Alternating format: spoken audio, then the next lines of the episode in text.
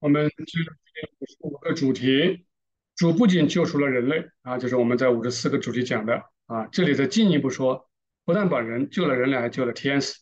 也就是说，如果没有这样的一个道成肉身啊，做这样的一个动作的话，那天使也不得救。哎，这个好像是一个新话题。我们来看一看，他说，在主第一次降临的时候，地狱发展的如此高度啊，怎么厉害啊？看看啊。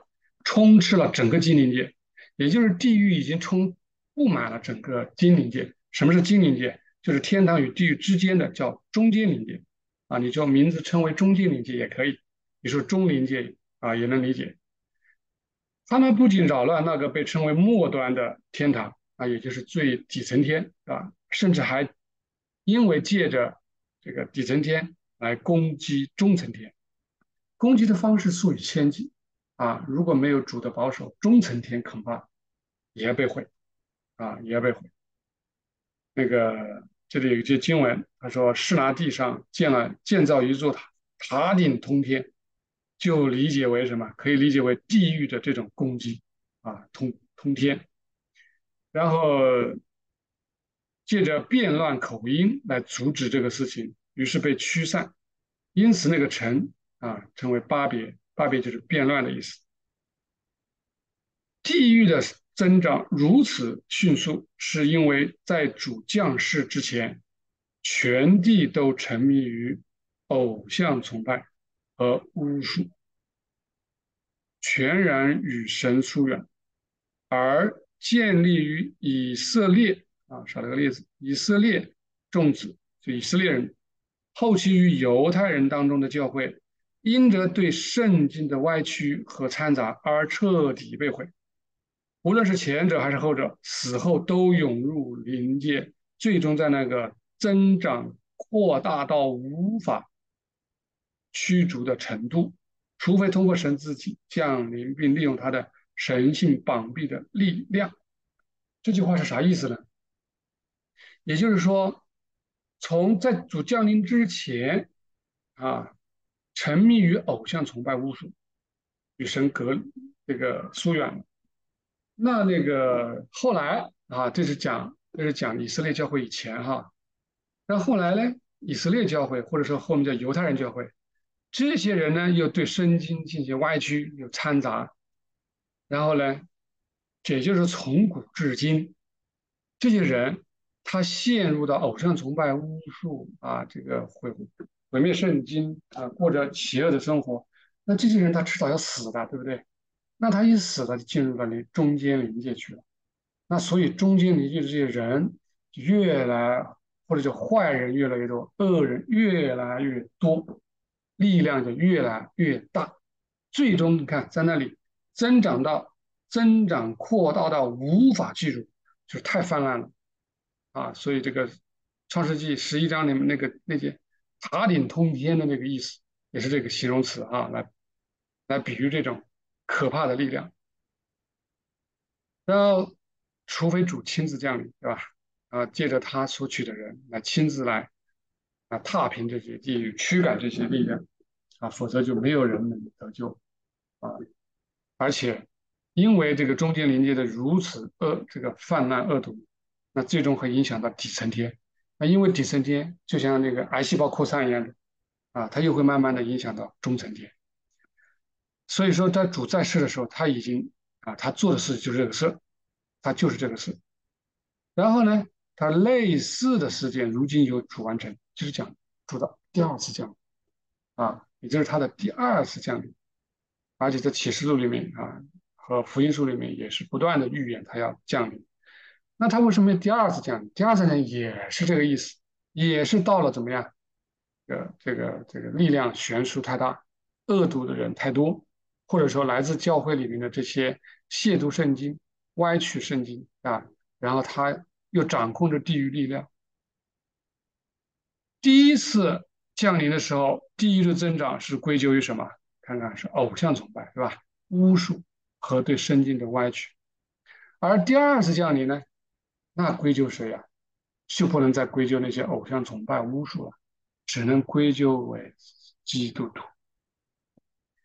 这个就打个引号什么引号？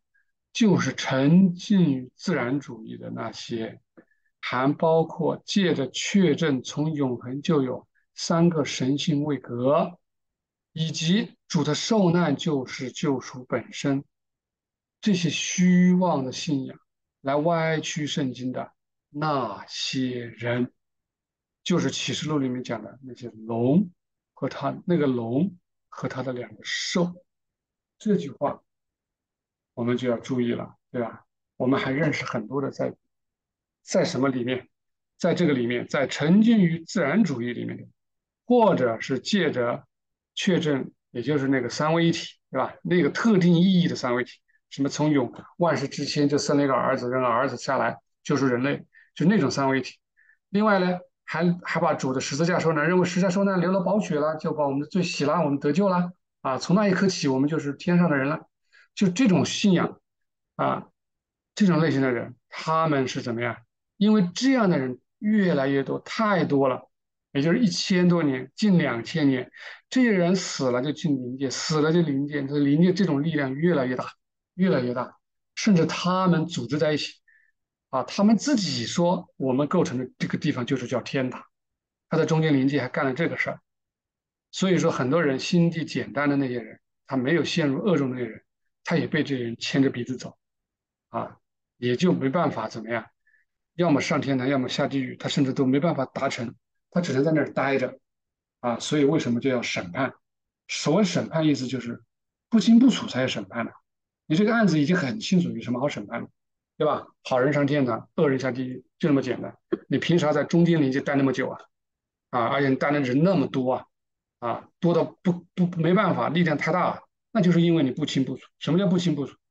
就是他认为他自己是善的，对吧？他也觉得他读圣经，他也做礼拜，他也唱诗，啊，还祷告，可能还有很多事儿。但是他一直沉浸在这种信仰里面，也就是他的人是没办法重生的，啊，他没办法重生的，没办法重生，怎么救？怎么驱赶你身边的魔鬼和邪灵？所以这里就特意讲到，为什么有主第二次降临，主再来，也就是借着斯登伯格的著作啊，让他的灵异。透过字意展现出来，也就是真理再现，也就是人子再来啊！为什么要这么做？我到了这个地步，一定要打开这个真理了。不打开，不借着一些人来打开啊，然后不借着他这个亲自降临这个临界来实行这样的审判，那么同样的也会面临着啊，他们不得救，天使也会受影响这个地步。好，所以这句我多讲一点啊，我们要警醒，同时也。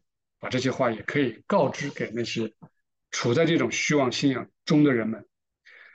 第二小节他说：“倘若啊，如果不完成这样的救赎，众天使就没办法啊完好的成立，因为整个天使的天堂，天堂和地上的教会是连在一起的。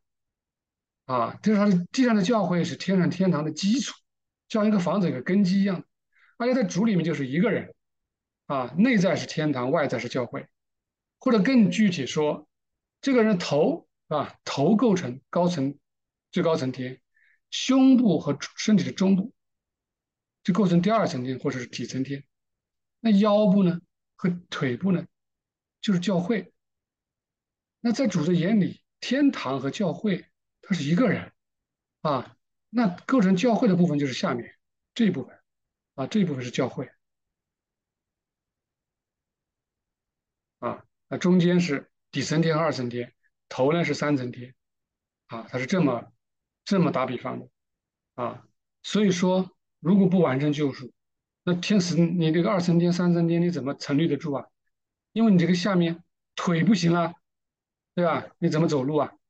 啊，然后腿如果受出问题了，那也会影响到传染或者是侵蚀到你身体的中部啊，所以所以说啊，这是。一定是连成一体的，啊，所以必须要完成这样救赎。而且他说，他说你这个人，我们刚画的这个人，啊，人体是这样的，那主就是这个人体的灵魂，啊，他说主就是这个主自己就是这个人的灵魂和生命。这个形容是非常哈，事实也是这样啊，事实也是这样，就这么形象的比喻。我们能够比较能理解教会的重要性，在地上建立这一个属于主的教会的重要性，也就是单单敬拜真正的神，我们的主耶稣基督这个教会的重要性。你哪怕人数从少啊慢慢的增大，因为你是构成了这个腿脚的部分的，你不行了，教会天上就不行了啊。那这个身体都不行了，那灵魂和生命那是不是着急了？因为为什么他的旨意就通达不到地上来，你执行不了啊？你人间怎么叫充满爱呢？你人间怎么能实行这种人间天国呢？天下大同，对不对？啊，我们古人所说的老吾老，幼吾幼，这个地上的生活啊，天下为公，大同世界，这个东西不是靠你可以做的，那是主来做的。他只是说透过，因为主是灵魂和生命，他透过我们天上和地上的人来达成这种爱啊，这种爱的世界，这种在地如同在天的生生活。而因此，倘若主没有完成救赎，那这个人就会被毁掉，为什么？腿脚腰部啊，啊，地上的教会你你脱离了，你腿脚都不行了，那你怎么怎么存在啊？这个肚腹还能存在了，是吧？胸部、头部怎么办呢？若是这个身体不行了，你就神志不清了啊，或者说你就根本就就就这么虚弱了，对吧？神志不清、稀里糊涂了啊，那主的旨意怎么成就？所以说，一定要完成这样救赎，而否则，不光是教会，那把哪怕底升天、中升天，甚至就影响更上面对吧？那你天堂也不行，啊，天堂不行，啊，所以这是必须要完成的一个事情。